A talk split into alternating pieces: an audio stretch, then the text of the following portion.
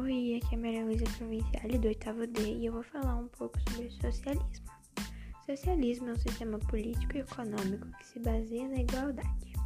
Ele tem como objetivo dissolver as classes sociais e a fim de acabar com a desigualdade entre ricos e pobres.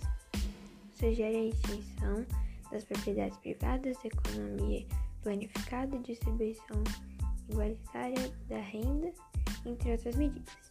Existem dois tipos de socialismo: o científico e o utópico. O socialismo científico é uma teoria sociopolítica econômica criada por Karl Marx no final da década de 1840. Ele propõe uma visão menos idealizada da sociedade. Para ele, as mudanças não aconteceram sem a luta das classes.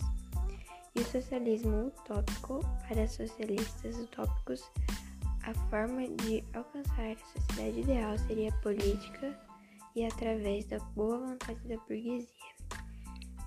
Eu falei bem pouco, mas é isso. Beijo, Carol, tô com saudade.